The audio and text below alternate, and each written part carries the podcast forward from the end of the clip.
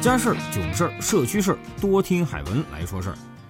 上海的车牌贵，那是全国皆知的事儿。而且汽车拍牌既是一个体力活，又是一个脑力活。有同事是先买车后上牌，结果一年过去了还在裸奔。最后自己没信心了，请人来代拍，开价从五千到七千再到一万，最近听说又涨到了两万。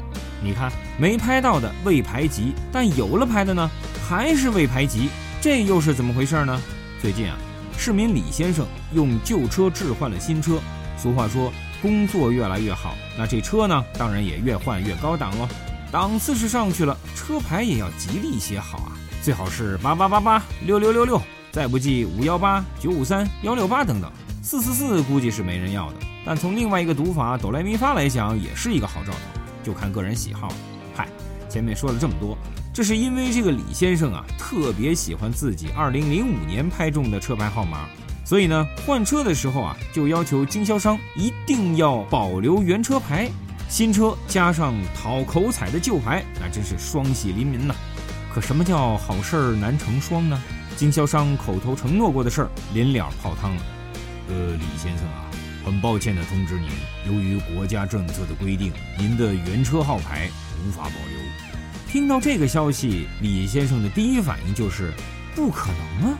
我的车牌是2005年拍中的，使用已经有十年了。按照规定，只要是满三年，申办新车登记时可以保留老牌号的，凭什么不让留？没道理呀！海文对车的事儿那是门儿清啊。咱们国家2008年10月1号起的机动车登记规定中，明确了旧车置换新车，车主可以保留老牌号。李先生的要求可以说是合法呀。